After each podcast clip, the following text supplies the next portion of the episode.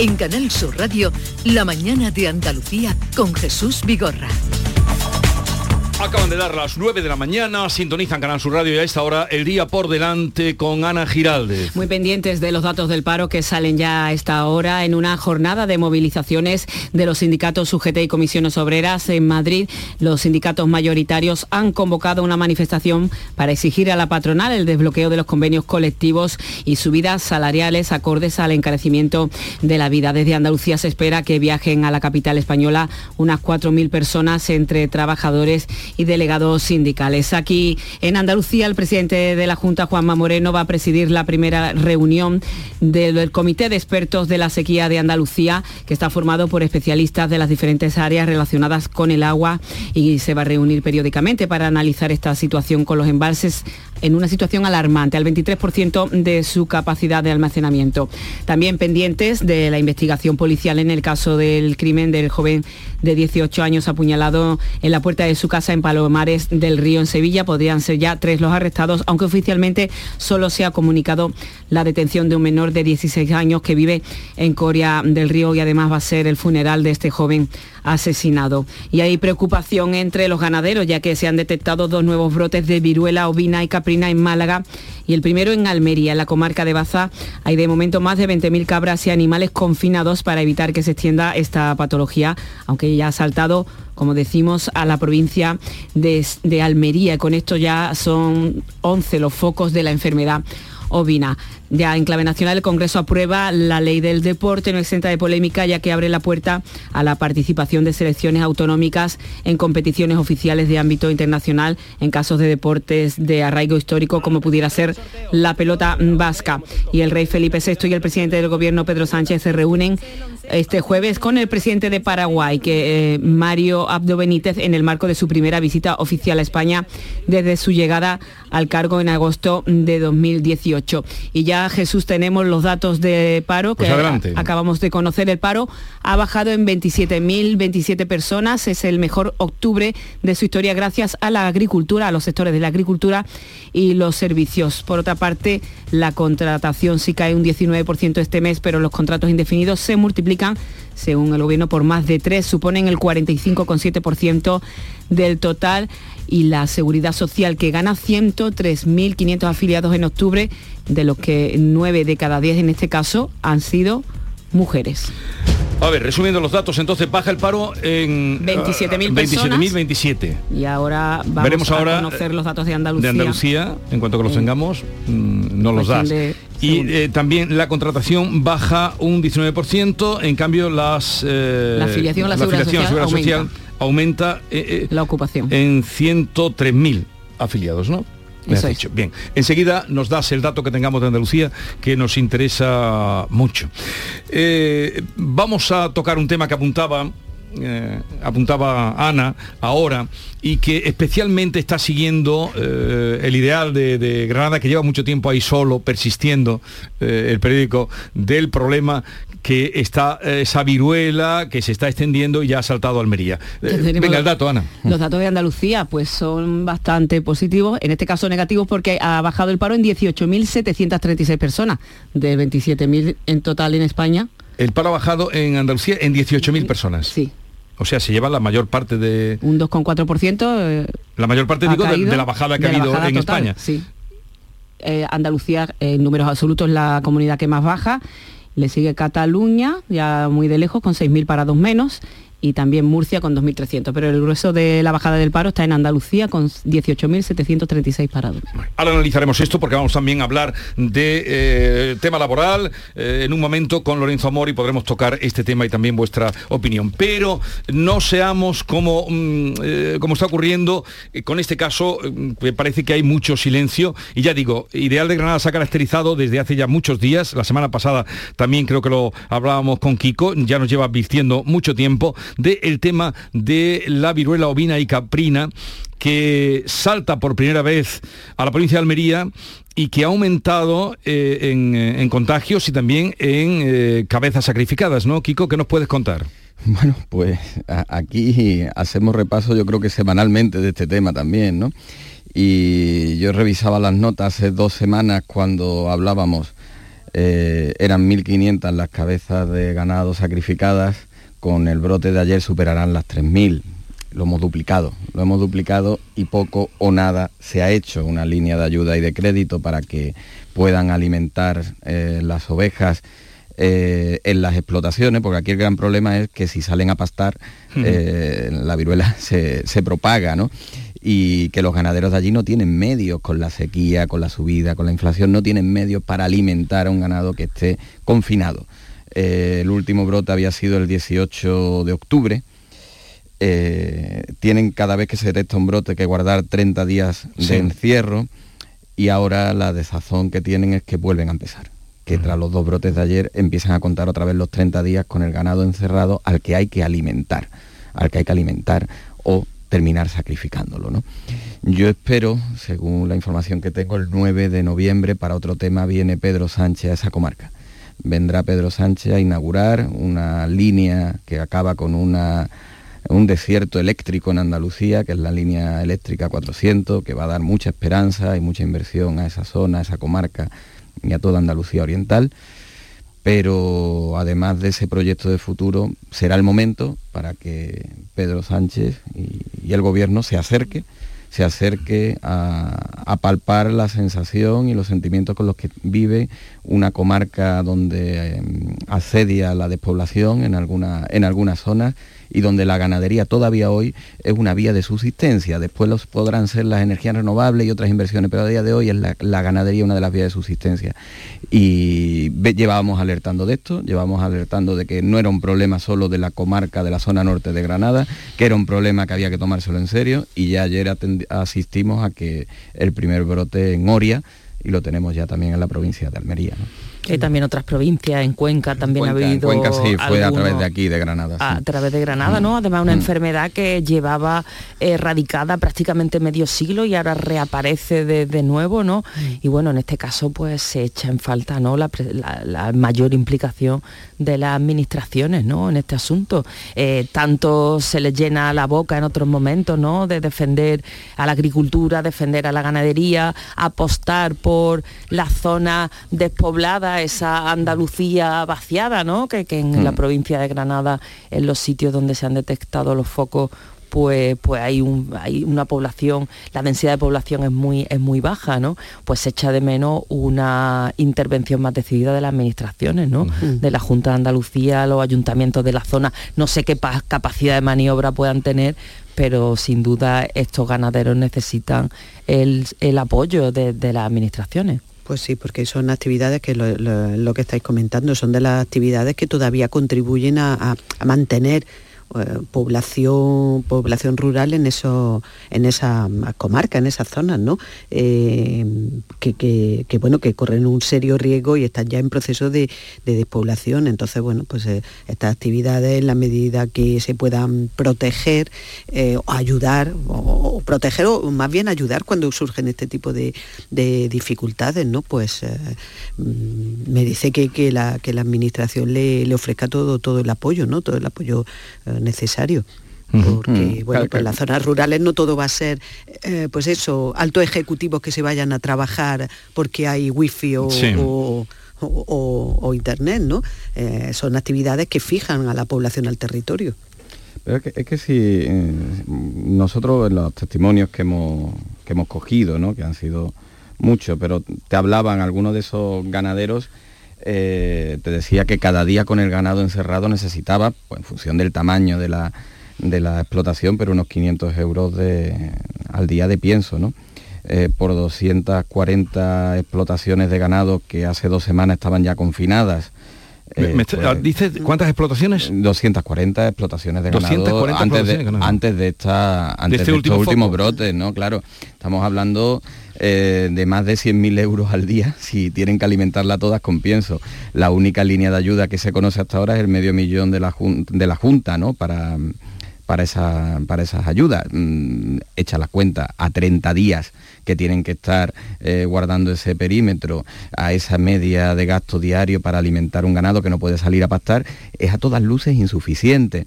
Pero mm, es que a veces le recriminamos a los políticos que vayan a sitio a hacerse nada más que la foto. Pero es que creo que hay momentos en los que hay que ir, no por hacerse la foto, sino por acompañar a la gente que lo pasa mal, porque viven en sitios en los que es difícil hasta llegar y que están desconectados hmm. de los nexos de las comarcas, de las capitales, ¿no? Y yo he echado en falta tantos políticos que hay, que vaya alguno, aunque sea hacerse una foto a la comarca norte de Granada y ahora también Almería. Son muchas familias, 240 explotaciones, son muchas familias, empleados, dependiendo de, este, de, esta, de esta actividad económica y, eh, no sé, es para echarse un poco las manos a la cabeza que no haya un impulso más decidido por parte de las administraciones. En fin, mm, ahí está, eh, lo están contando, mm, la Andalucía Oriental, porque el problema lo tienen allí. El otro día hablábamos con un ganadero que, nos puso el vello de punta. Además, la época que viene ahora, de la que se acerca, la época de Navidad, era mm, buena para ellos, para vender, ¿no? El cordero segureño. solamente la cooperativa de Baza comercializa 10.000 corderos de cara a la campaña de Navidad si, si no resolvemos esto, pues una campaña de Navidad que, de la que viven muchas, muchísimas familias y cooperativas está también en el aire. En fin, aquí seguiremos, hemos pedido a la Consejería de Agricultura, estamos también detrás de pues, veterinarios que están llevando este asunto, eh, o sea que estamos pendientes de este problema que tienen en aquella zona. Son las 9, 11 minutos, seguimos con Silvia Moreno, Antonia Sánchez, Kiko Chirino, vamos a hablar también con Lorenzo Amor. Y ahora entraremos ya con el tema de eh, esa gran manifestación que hay convocada, la primera eh, manifestación, porque dicen que vendrán más si no se arreglan el tema de los convenios y su subidas salariales y hablaremos de, la, de las subidas que se están reclamando por parte de los grandes sindicatos eh, y también del salario mínimo interprofesional que se aspira o se pretende subir hasta 1.100 euros. De eso hablamos en un momento. La mañana de Andalucía con Jesús Vigorra. Para presentar el sorteo 11 del 11 de la 11 hemos escogido a gente nacida el 11 del 11, como Daniela. Este 11 del 11, 11 millones de euros y 11 premios de un millón. Oye Daniela, pero aquí dice que naciste el 10 del 11. Ya, pero es que nací en Perú, así que técnicamente aquí y hará 11 del 11. Anda. ¿No te lo esperabas, eh? No, no me lo esperaba. Muy bien Daniela, muy lista. Este 11 del 11, con 11 millones de euros y 11 premios de un millón, también puede ser tu día. A todos los que jugáis a la 11, bien jugado. Juega responsablemente y solo si eres mayor de edad. Mira, tiene canas, arrugas y 60 años. Ella es auténtica, tiene 22 y es más que una talla. Ser real es ser como eres. Ella es auténtica porque es mujer y no tiene pelo. Somos como somos, así que míranos libre de estereotipos. Soy real, soy auténtica. Instituto de las Mujeres, Ministerio de Igualdad, Gobierno de España. Autónomos de Andalucía. Ahora más que nunca, no estáis solos. Infórmate en ata.es.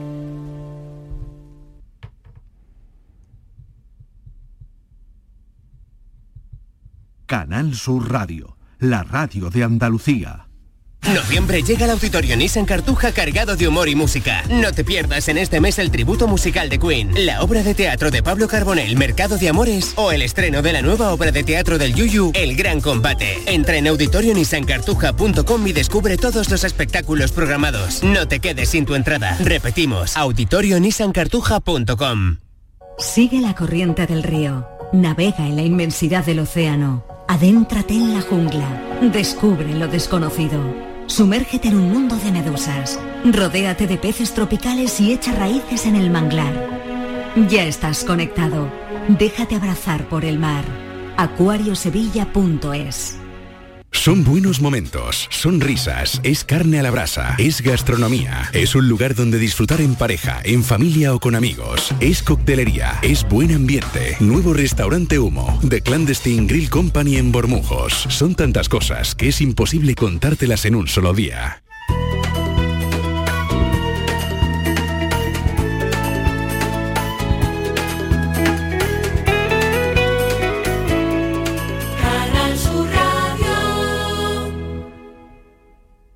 Calcular la cuota de mi hipoteca con el simulador en un minuto?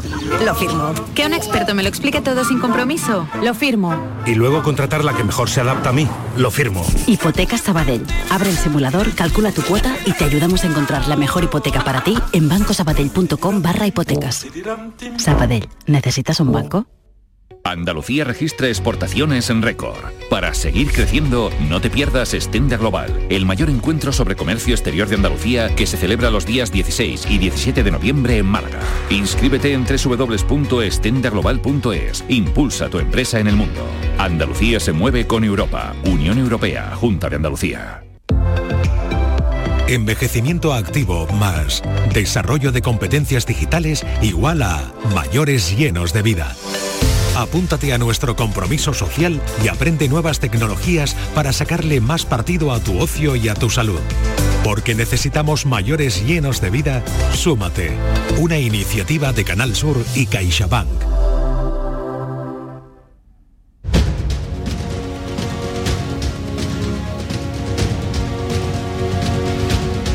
9.15 minutos de la mañana vamos a saludar a Lorenzo Amor, presidente de la Asociación de Trabajadores Autónomos de ATA y vicepresidente de la patronal COE. Lorenzo Amor, buenos días. ¿Qué tal, Jesús? Muy buenos días. Ya se habrá enterado usted de, de los datos del paro que han salido del mes de octubre, ¿no? Efectivamente, sí. Hay que, hay que decir que en líneas generales para Andalucía han sido unos datos muy positivos. De los 27.000 parados que ha habido menos en España, pues más de 18.000 son andaluces, lo cual quiere decir que Andalucía ha sido responsable de la bajada del 70% del paro que hay en España. Es decir, como digo, de 27.000 parados menos en toda España, 10, más de 18.000 son andaluces. Pero también ha crecido la afiliación y más de 104.000 personas y, de, y en Andalucía pues, han sido más de 23.000 nuevos afiliados en este mes. Eh, aunque los datos son positivos, estamos en un momento de incertidumbre económica y yo llamaría a la prudencia, porque no sabemos cómo van a presentarse en los próximos meses, estamos viendo un frenazo en la economía y no sabemos qué comportamiento va a tener el mercado laboral. Pero en cuanto a autónomos, bueno, Andalucía sigue liderando el crecimiento de autónomos, son 60 autónomos más en este mes. Eh, además, fíjese, de, de prácticamente 4.000 autónomos más en el último año en toda España, casi 3.000 son andaluces, lo que estaríamos hablando de prácticamente el 80% del crecimiento de autónomos pues tiene acento andaluz. Otro dato muy llamativo, ¿no? Eh, en España en los tres últimos años se han perdido 40.000 autónomos. 40.000 autónomos los tres últimos años, esto en términos netos, porque hay que decir que han cerrado muchos más. En cambio, el dato positivo es que en Andalucía, mientras que en España en los tres últimos años se pierde 40.000 autónomos, en Andalucía el número de autónomos ha crecido en 28.000 en los últimos tres años. Bueno, eh, hay que decir que la valoración que podemos hacer este mes, y vuelvo a insistir dentro de la prudencia, de la incertidumbre económica en la que estamos, pues una valoración muy positiva de los datos que ha habido en Andalucía. Bueno, señor Amor, hoy hay convocada la primera, digo la primera porque eh, han anunciado que habrá varias si no se arregla el asunto gran manifestación de los sindicatos para pedir la subida de los salarios que compensen la inflación galopante que hemos tenido y tenemos en todo lo alto. ¿Qué piensa usted sobre esa subida de los salarios? Luego hablaremos de los autónomos, porque los autónomos a quién le van a pedir subida. Pero por la parte que usted representa como eh, vicepresidente de la patronal, ¿qué piensa de esa mm, exigencia de que se suban los salarios para compensar la inflación? Bueno, a ver, nosotros somos muy respetuosos, indudablemente, con las decisiones que tomen los sindicatos indiscutiblemente que ellos puedan eh, manifestarse. ¿no? Sí es verdad que yo echo de menos, yo echo de menos que se lleguen a acuerdos eh, los sindicatos en el ámbito del sector público con subidas de, del tres y medio y estén exigiendo pues en el sector privado eh, subidas muy superiores. Mire, en estos momentos nosotros donde estamos es en las mesas de negociación. Y estamos en la mesa de negociación llegando a acuerdos en convenios. Eh, hay que decir que prácticamente semanalmente se firman convenios en toda España. La semana pasada se llegó a la firma del acuerdo del metal en Cataluña, al mm. acuerdo del convenio de la farmacia en Andalucía. Hemos visto hace pocas fechas que se llegó al convenio de la VIP.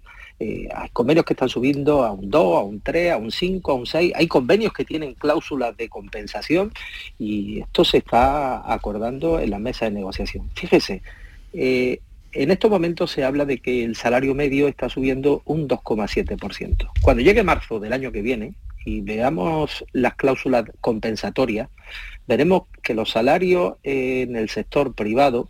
Van a subir en el año 2022 pues en torno a un 3,5, que es lo que ha subido el salario en el sector público en el año 2022.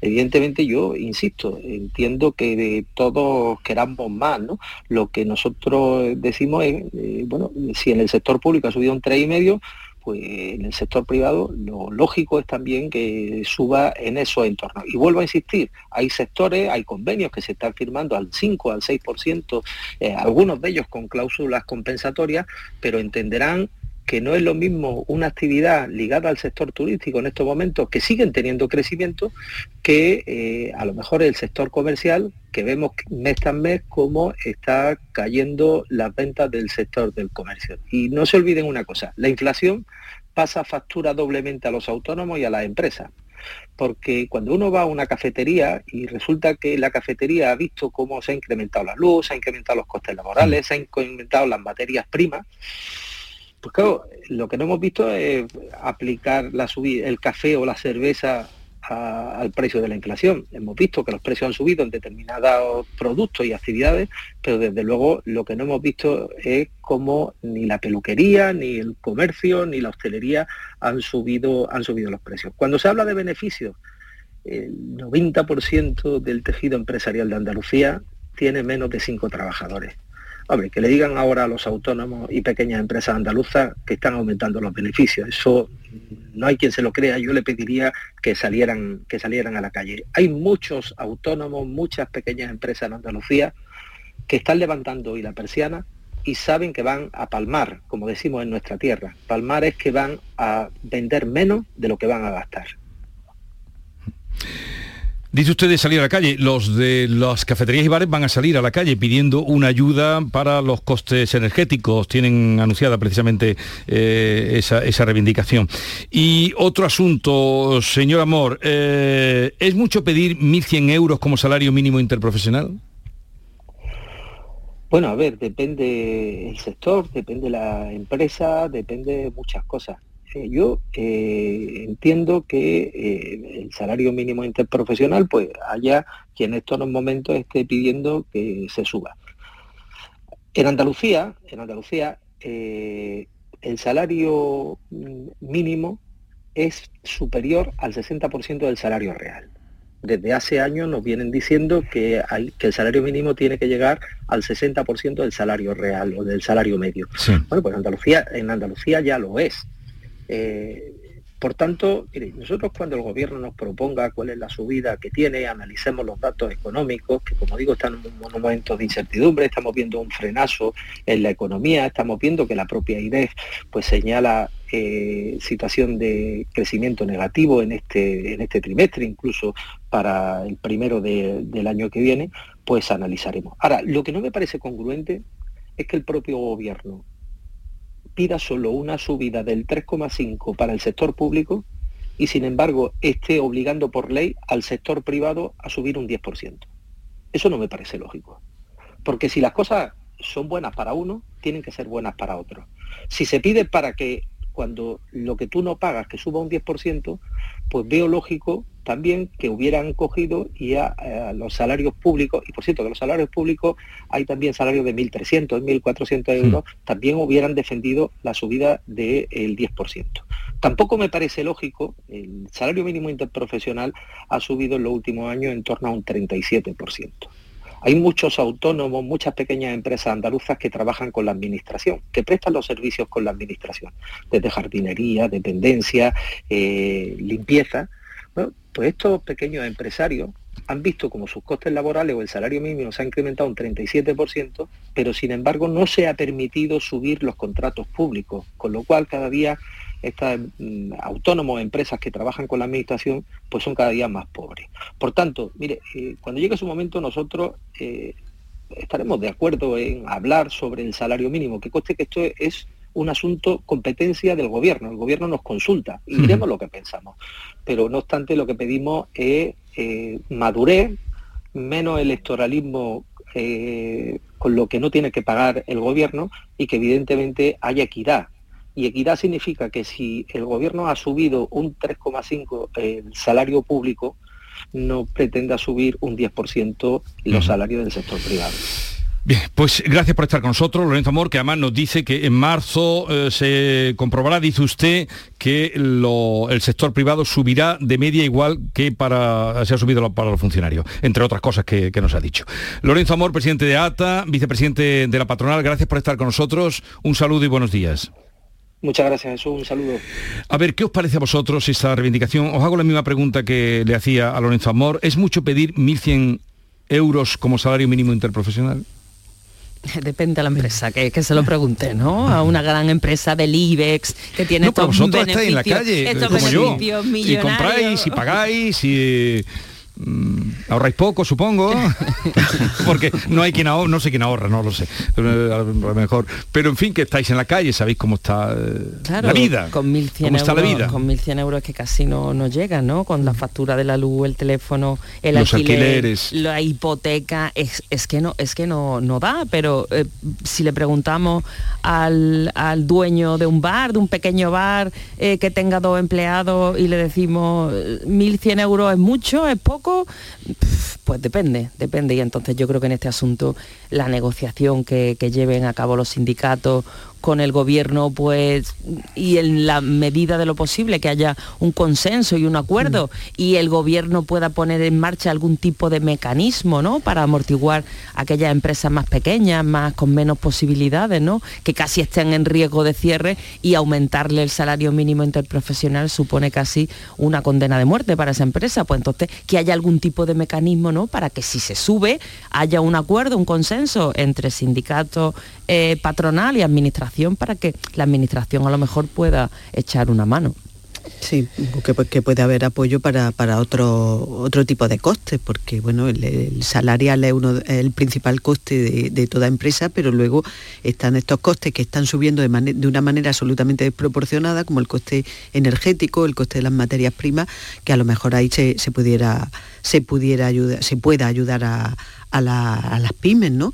Um, porque es verdad, o sea, eso, eso es así. La, la, no, no, es lo mismo hablar de, de, estas cantidades para una empresa de mayor tamaño que para una, que para una empresa pequeña, pero lo cierto y real, hay una realidad, que, que la preguntaba Jesús si eh, salimos a la calle, claro, es que lo que está en la calle es que vas todos los días al supermercado y ves que los precios de la cesta de la compra están disparados, que llena el depósito y que, y que está disparado, que te llega la factura, sobre todo la factura basura uh, de la luz y, y, está absolutamente disparada y eso, bueno, pues va eh, contra unos ingresos que la mayoría, salvo, que la mayoría de los, de los ciudadanos pues tenemos unos, unos ingresos uh, fijos mensuales que son que son los mismos que son sobre los que estamos discutiendo, lo, lo, a, o, hablando, eh, que son lo, los salarios.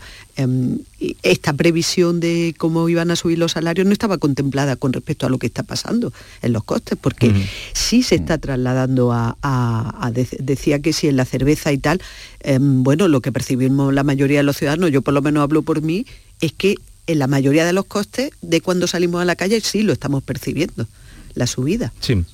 Sí, no, las subidas se están notando. Quizás claro. no están subiendo todo lo que tendrían que repercutir porque si no, a lo mejor espantan a, a la afición. Claro, hombre, a lo mejor una cerveza si te cuesta tres y algo, a lo mejor no te lo van a subir a seis, pero mm. una subida, subidas sí se están apreciando, por lo tanto, los salarios van a tener que subir y tendrán que llegar a, a un acuerdo, sí. ¿no?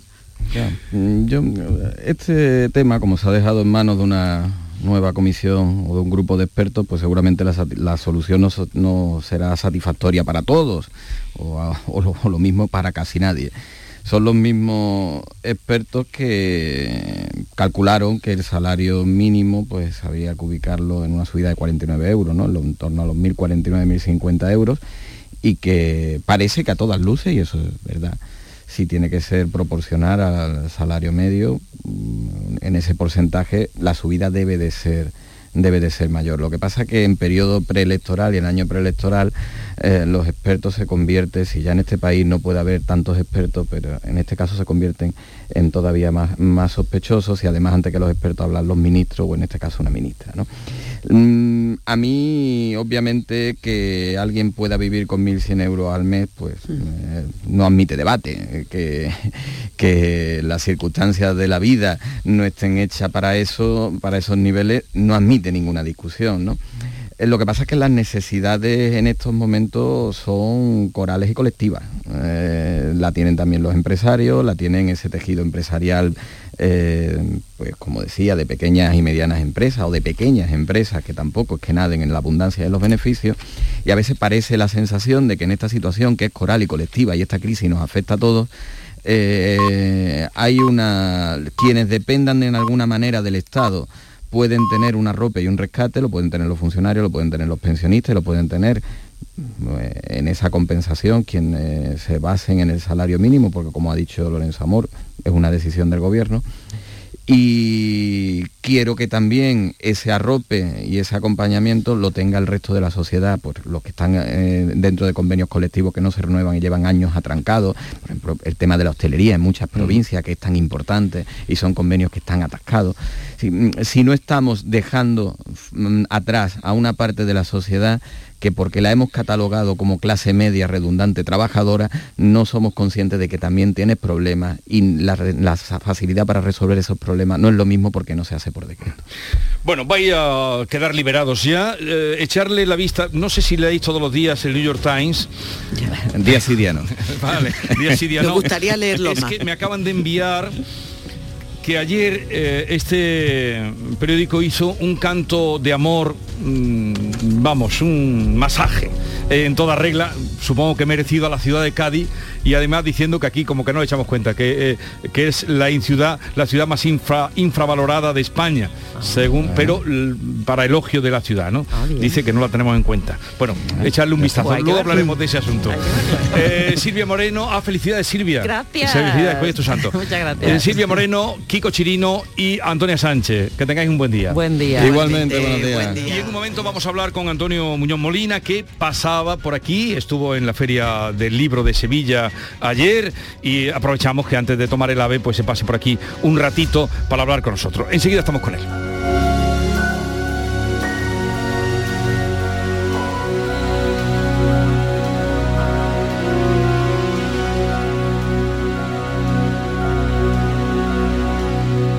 Esta es La mañana de Andalucía con Jesús Vigorra. Canal Sur Radio. ¿Y tú? ¿Qué radio escuchas? Es el carrusel taurino de los domingos por la tarde. Yo prácticamente me llevo todo el día con ustedes, con Marilo, con cafelito y beso y lo de salud, también lo escucho. El tuyo, me gusta la noche más hermosa. Canal Sur Radio, la radio de Andalucía. Yo escucho Canal Sur Radio. Mira, tiene canas, arrugas y 60 años. Ella es auténtica, tiene 22 y es más que una talla. Ser real es ser como eres. Ella es auténtica porque es mujer y no tiene pelo. Somos como somos, así que míranos libre de estereotipos. Soy real, soy auténtica. Instituto de las Mujeres, Ministerio de Igualdad, Gobierno de España. Compadre, ¿y si estrenamos espectáculo nuevo en el mes de diciembre como todos los años? En vez de irnos de puentes, claro, somos carajotes. Ya, por trabajar tanto, ¿no? No, el título del espectáculo, Somos carajotes. Me encanta. Estreno mundial en Sevilla, en el Cartuja Center, días 3 y 4 de diciembre. No seas carajote y compra tus entradas en la web del teatro o en el corte inglés. ¿Por qué? Porque somos carajotes. Llega una edad en la que sabes que hay cosas que no volverás a hacer. Correr, saltar, morder sin miedo. ¿Morder? Claro que puedes morder sin miedo. En The Implant queremos que tus dientes no te impidan hacer lo que quieras. Por eso este mes te ofrecemos tus implantes dentales con un 10% de descuento. Ven a visitarnos, primera consulta gratuita y sin compromiso. Pide tu cita en theimplant.com y vuelve a sentirte joven. ¿Planeando salir de escapada o de fin de semana? Recuerda, hay otra Sevilla. Asómate a la provincia y disfruta de un turismo seguro en cada uno de sus espacios naturales, pueblos monumentales y alojamientos. Cambia de vistas. ProDetour Turismo de la Provincia, Diputación de Sevilla.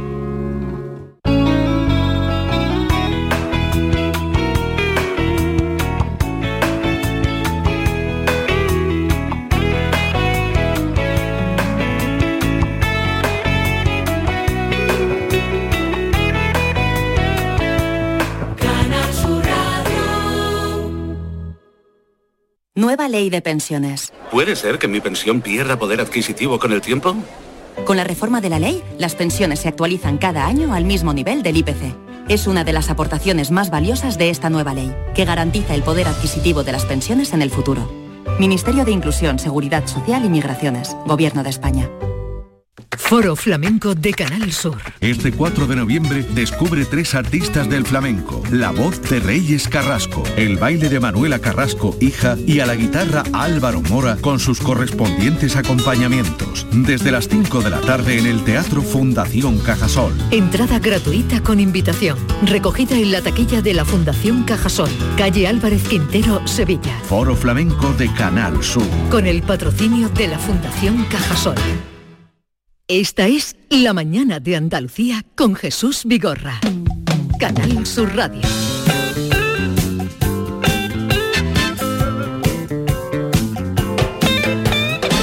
Antonio Muñoz Molina, buenos días. Hola, buenos días. ¿Qué tal estás? Mira, muy contento, bien, bien. ¿A, a qué hora tienes el ave? Las 11 menos cuarto. Bueno, hasta las 11 menos cuarto podemos estar hablando entonces. Porque siempre hablar contigo es un placer. Anoche estuviste en la feria, bueno, ayer tarde, en la feria del libro. Vienes de la feria de Frankfurt, que has estado también, pasaste por Stuttgart, estás muy viajero. Bueno, ha sido una, fa- una rancha de un poco de viaje, pero va a terminar ya.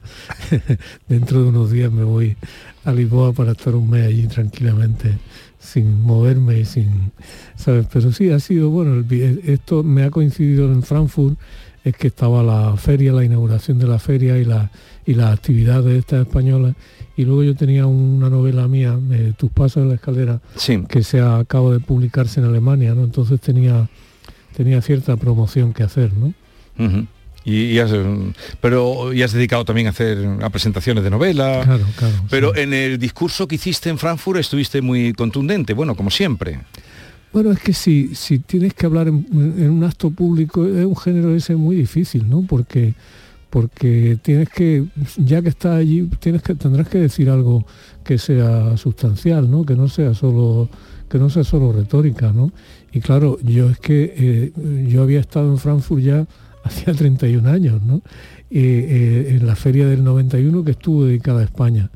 Y, y claro, la reflexión es inevitable, ¿no? Es decir, ¿qué ha pasado en esos 31 años? ¿Qué, qué ha pasado en mi propia vida, en mi trabajo y qué ha pasado en, en- en España, ¿no? Y a- aparte de eso, a mí, cuando estoy fuera, creo que hay que aprovechar para, para transmitir eh, una imagen de nuestro país lo más certera que se pueda, porque hay muchos estereotipos, hay mucho, hay una cantidad de lugares comunes, siempre hay Sí. lugares comunes, no sobre los países, pero, pero sobre España hay mucho, hay, hay- hay siempre muchos estereotipos, ¿sabes? Entonces tenemos que hacer un esfuerzo de, de claridad y de cierta contundencia para, para explicar lo que somos, porque eh, fácilmente se creen, eh, se, se siguen difundiendo esa idea de que España es un país oscurantista, eh, marcado todavía por el pasado, es decir, una cosa muy, ¿sabes? Muy oscura. Y entonces a mí me, yo hice una cosa que fue con decir que entre 1991, la anterior feria Sí. esta, y ahora en España hay 7 millones 200.000 inmigrantes más, es decir, que España ahora es un país de inmigración y un país en el que en el que en estos 30 años, por ejemplo, la literatura y en la vida pública, las mujeres se han incorporado masivamente. Y, es decir, el, mostrar que nuestro país es una sociedad mucho más abierta de lo que la gente piensa fuera, ¿no? Además hablaste también de la eh, de la tranquilidad de escribir, de- hablabas tú de, de- de la libertad de escribir en un país como el nuestro, en España o en Europa, frente a la censura que, que- que hay en otros países y Claro. otros escritores que no pueden hablar, ¿no? Hombre, también para quitar tópicos. Claro, claro. Y, y hablé también de, de- de- del- de los peligros que sigue habiendo, es decir, que men- mencioné a, a- a Salman Rushdie, ¿no? Sí. que, o a las mujeres iraníes, ¿no? Es decir, eh, eh, yo creo que es muy importante que no perdamos nunca de vista la, necesidad de reivindicar la libertad de expresión y la libertad de espíritu, incluso dentro de nuestros propios países, en contra de, tantas coacciones como hay, ¿no? Como la última vez que hablamos fue con motivo de tu libro Volver a dónde, eh, escrito durante la pandemia, hoy vamos a hablar de otras cosas.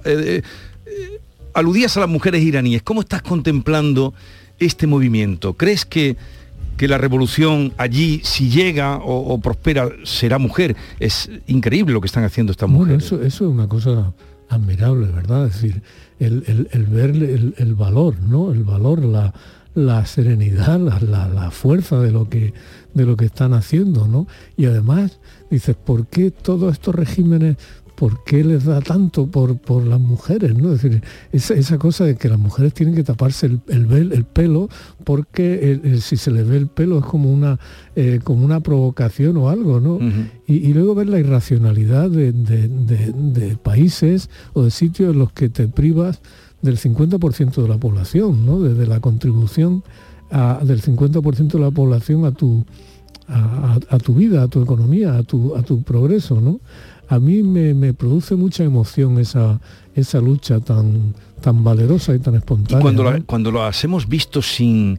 Es que nos imaginábamos que no tenían rostro, los rostros jóvenes que, que tienen, eh, eh, lo guapas que son, habrá de todo, pero qué mm, ojos. y mucha belleza. Y qué belleza. Eh, pero es que muchas veces, fíjate, la, se piensa que las personas en un régimen dictatorial de algún modo son, son distintas o son casi que casi que, que hay una correspondencia, pero, pero es como los españoles durante la época de Franco, ¿qué teníamos nosotros que ver con, con Franco? ¿no? Es decir, esas personas tienen el mismo deseo de libertad que podemos tener nosotros, ¿no? Así que, hombre, es la libertad de, no llevar el velo o de llevarlo según tú elijas, ¿no? Según tú quieras. Hay pero en Irán hay una sociedad civil muy, parece ser muy, te lo digo porque yo sé algo de eso a través de mi mujer, de Elvira, porque ella tiene, ella tiene muchos lectores. Los libros de Manolito Gafota son muy populares en Irán, ¿sabes? Y entonces ella tiene, recibe cartas de, niñas y de mujeres iraníes desde hace mucho tiempo, ¿no? Y entonces eso, ella sigue eso con mucha atención, ¿no? Y, es muy consciente de eso, de esa, hay mujeres iraníes que le escriben desde hace 20 años, ¿sabes? entonces la ha visto cómo eh, se hacen adultas, cómo crecen y cómo y claro, cómo quieren tener los mismos derechos que tiene cualquiera, ¿no? Pero que serán ellas las que rompan, ¿eh? porque los hombres serán ellas las, si, si eso, si hay la suerte de que, de que eso prospere, desde luego hay que estar con ellas. Es difícil, ¿no? Porque por otra parte ese régimen tiene el apoyo de Rusia y de China y todo eso, así que es difícil. ¿eh? Esta mañana mm, habrás leído los periódicos, habrás visto la televisión. Algo poco, poco. Poco, pero has visto la noticia del día. Sí, sí la he visto. qué, pálpito has tenido? Que bueno, que los restos de Keipo de Llano esta madrugada, de su mujer y de otro eh, general golpista que había ahí, eh, han salido. Bueno, eh, la sensación que te da, dice, ¿cómo, puedes, ¿cómo se puede haber tardado tanto, no? ¿Cómo se puede tardar tanto? ¿Qué ha pasado? ¿Y qué pasa en, nuestro país para que, para que se haya tardado tanto en eso? ¿no? ¿Qué ha sido dejadez? ¿Ha sido cobardía? ¿Ha sido cinismo? No, no eh, yo creo que, hemos, no sé, yo siempre he pensado que el, régimen democrático español era un régimen, sistema muy amnésico, ¿sabes? Que, había tenido mucho, eh, muy poco cuidado de de reivindicar o de defender a los que a los que sufrieron ¿no? durante la dictadura y antes no eso es pero es te das cuenta de pronto cómo a todos nos ha parecido normal que eso ocurriera así no además esa mezcla siniestra de, del poder militar y de y de la, estructura o la, organización religiosa, ¿no? como, la, conexión entre una fe que se supone que es universal y fraternal y defensora de, los pobres y, de, y del bien y, personas que son matarifes, matarifes de seres humanos. Porque eh, eh, no hay, esto no es esto no es propaganda ni nada, ¿no? es, el relato de los hechos históricos el, papel de Keipo de Llano en la, en la represión en los primeros meses de, la guerra civil es un papel perfectamente conocido y es un papel sanguinario. ¿no? Entonces dices, ¿cómo, cómo hemos permitido esto? ¿Qué, ¿Qué clase de negligencia? ¿Qué clase de negligencia? Tú imaginas en una catedral alemana, en una iglesia alemana, que hubiera, que estuvieran los restos de un, de un jefazo de la SS es imposible. Es inaudito, ¿no? Eh, así que, y, lo peor de eso es caer en la cuenta ahora, ¿no? ¿Qué, distracción hemos, hemos tenido? ¿Qué clase de sociedad permite eso, ¿no? Porque dice, no, es que eso es el pasado, no se debe remover el pasado, hay que pensar en el presente, en el futuro. Claro que hay que pensar en el presente, pero no se puede permitir que el presente siga envenenado por eso, ¿no? Ya están fuera. pues nada. Todo se ha consumado. solo, solo han tardado como medio siglo, ¿no? no, más de medio siglo. Digo, desde la democracia, ¿no? claro. A lo mejor es que en aras de que, en fin, no sé, la explicación de esa transición que tú sobre eso has reflexionado y has escrito muchas veces, mm, dejar pasar o, de, o, no arreglar eh, situaciones eh, en este país claras, por ejemplo, separar la Iglesia y el Estado, por ejemplo. ¿no? Eso es una cosa que siempre se hablaba de decir que aquello que era un pacto de silencio, porque yo no creo que hubiera un pacto de silencio, hubo, hubo un abandono hay una parte comprensible y es que un país cuando, cuando sale de una situación así tiene que volcarse hacia eh, el, futuro, las necesidades del presente son de una gran urgencia, ¿no? Entonces es lógico que tengas que hacer cosas, ¿no? Pero que tengas que posponer ciertas cosas, pero pero tanto tiempo, ¿no? Tanto tiempo de gobierno socialista, tanto. Y, y, yo, que me acuerdo perfectamente de lo que eran aquellos años, a los primeros años 80, los últimos 70, había, había como un desdén hacia, hacia el pasado, hacia todo lo que tuviera que ver con el pasado. Había un afán de ser moderno. Yo me acuerdo cuando yo publiqué mi primera novela, eh, Beatus que había críticos, entonces me decían, pero era una novela de la guerra civil. ¿no? Como, había como la sensación de que, de que todo aquello era muy antiguo, porque había que ser moderno a, toda costa, ¿no? y hubo hubo durante mucho tiempo una negligencia muy grande, que además era una época en la que mucha gente que había sufrido mucho estaba viva todavía. Era una época en la que se podía haber hecho justicia.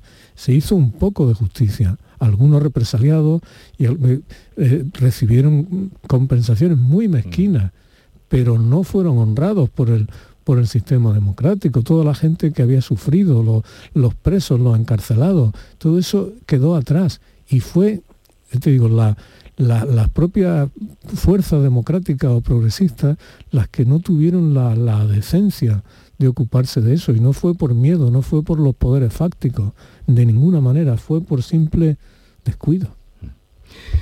Maite Chacón, ha venido a visitarnos Antonio Muñoz Molina. ¿Qué tal? Bueno, la última vez, aquí tengo el libro. Ya le he dicho, la última vez fue, pero como habíamos hemos hablado de este libro y recomendamos volver a dónde. Exactamente. yo creo que hemos hablado un par de veces de volver a dónde. de volver pues a dónde.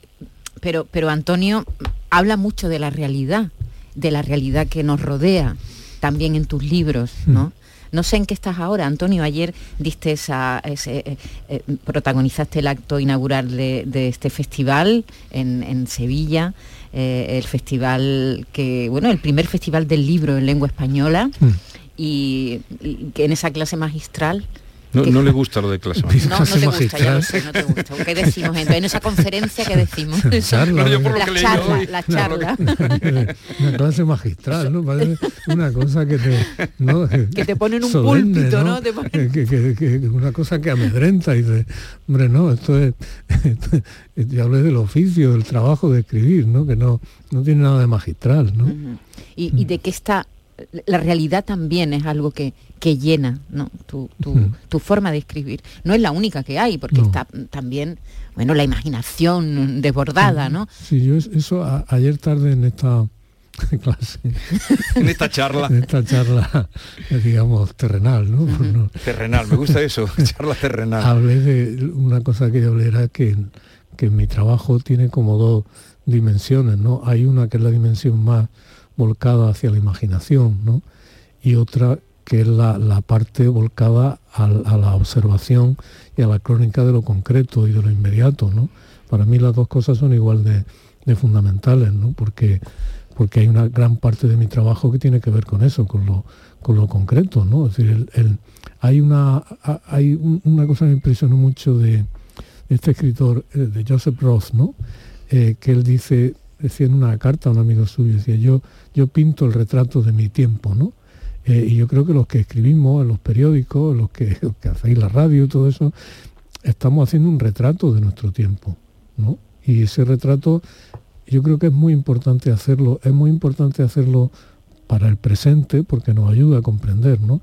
Y también para dejar testimonio, porque las cosas se, se pierden y se olvidan muy rápido, ¿no?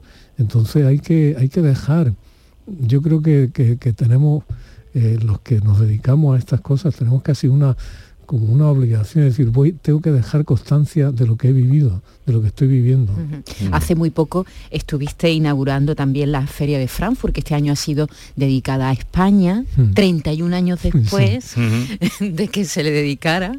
También estuviste allí hace 31 años y eso Sí. te ha hecho también reflexionar ¿no? sobre, Sí, sí, claro. sobre qué ha pasado en estos años en la literatura. Sí, hemos- también. de eso, perdón, de perdón, estaba bajando por la escalera y no lo he oído. Hablábamos de, claro, yo porque me- de pronto tienes una perspectiva, ¿no?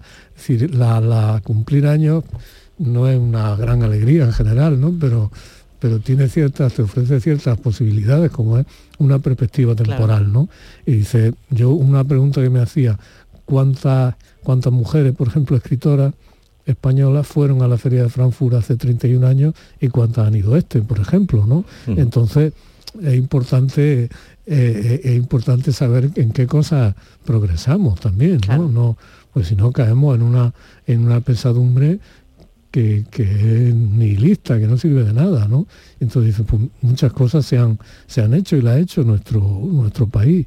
Y hemos tenido, yo siempre pienso que, que, que mi generación, las personas, sí hemos tenido suerte, ¿no? Hemos tenido suerte porque, porque salimos de la dictadura cuando éramos todavía bastante jóvenes, ¿no? Entonces nuestra vida no estuvo marcada para siempre por, por eso, ¿no? Y, y luego hemos vivido nuestra madurez, nuestra vida ha coincidido con el abrirse de, de nuestro país, ¿no? Es decir, yo, si eres- para ser escritor, eh, eh, eh, he tenido esa, esa ventaja que, que escritores de generaciones anteriores no tuvieron, ¿no? De, de- de tener la posibilidad de salir, de que nuestros libros sean leídos o sean.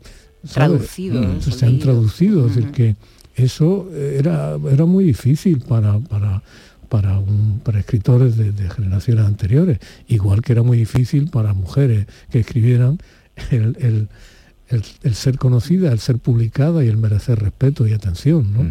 Y eso hemos tenido la, la suerte de que, de que ha sucedido. Es decir, claro, ahí las cosas son muy mejorables siempre y hay, y hay, y hay errores y hay problemas, pero hay, hay cambios sustanciales que tenemos que, que tenemos que celebrar. ¿no?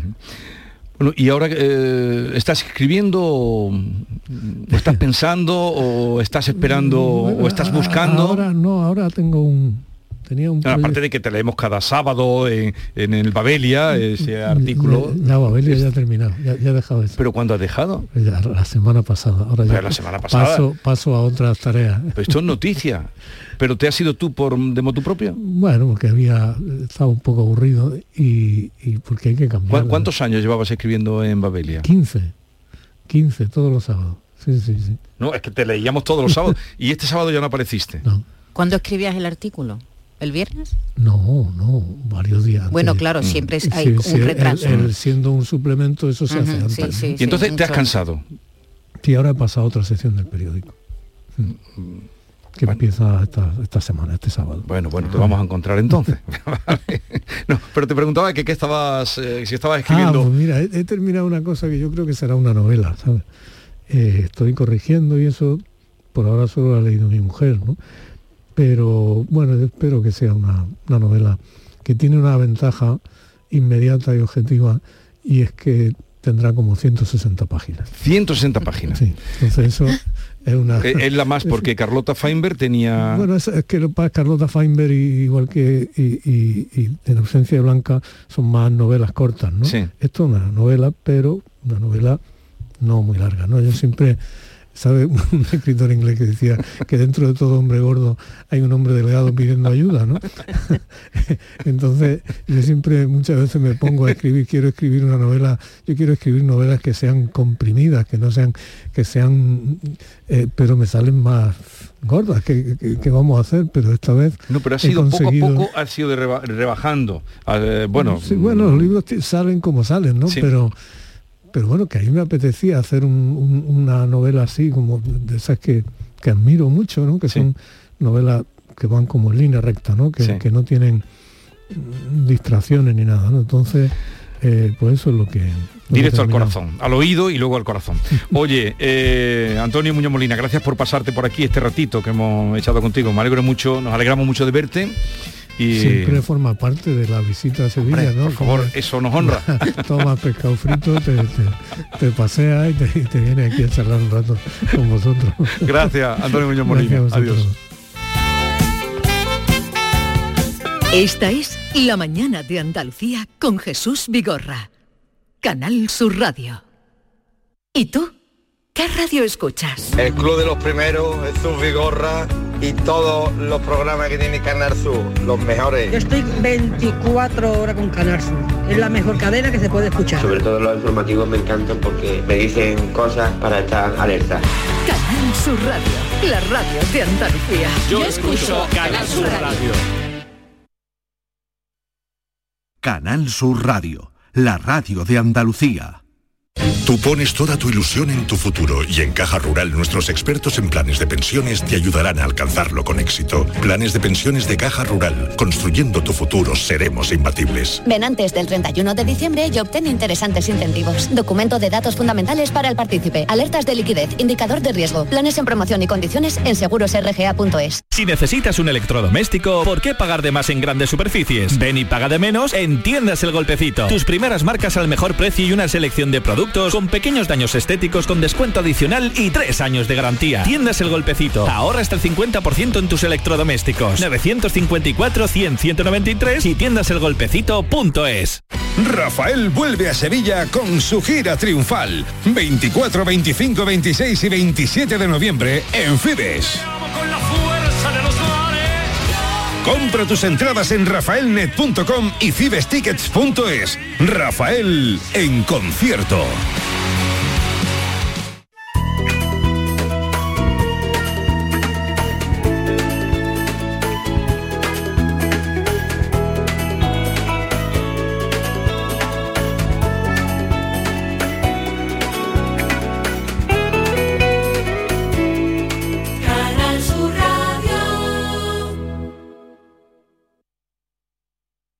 Esta es La Mañana de Andalucía con Jesús Vigorra. Canal Sur Radio.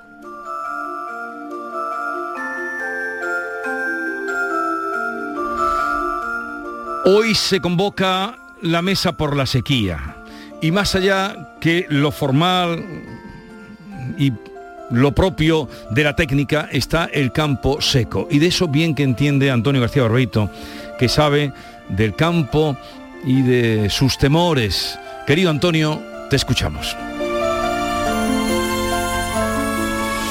Buenos días, querido Jesús Vigorra, perversos de la alarma por sequía. Al abrir todos los grifos, todavía sale agua. Por eso, por más que digan, nadie en su casa se alarma. Dicen que aún hay reservas que tienen asegurada agua para un año y medio. Ya veremos si nos falta. Que como sigan las nubes vacías, tristes, lejanas, y se nos vengan los fríos y un mar chaparrón no caiga, y empecemos a gastar como el que lava y no enjuaga, ya veremos. Ya veremos si la reserva es tan larga. Aquí todo Dios se alegra de esta primavera extraña que anda por noviembre ahora quemando a media mañana y encendiendo el mediodía como candela de ramas. Y todo el mundo celebra la vida de las terrazas, los paseos semanales a la casa de la playa para disfrutar del mar como en un agosto en calma. Pues a ver si el lobo asoma sus orejas desgraciadas y un día nos levantamos y abrimos un grifo y nada, y abrimos otro y tampoco, y así por toda la casa. A ver si un día nos dicen, tiene dos horas de agua. Y entonces vamos a ver lo que vale una mojada. Los embalses secos, secos, con la tierra cuarteada, y los veneros dormidos, y la humedad desterrada. Y nosotros tan felices. Así el turismo nos salva con este calor tan bueno que a tantos bares levanta, y a hoteles, restaurantes, a mucha gente, caramba. Pues será mejor que Dios se lleve el sol, lluvias traiga, y acabe con este tiempo que es una ruina clara. pensémoslo seriamente. En este plan, más que mala, se nos va a poner la cosa. Vivir sin agua es un drama.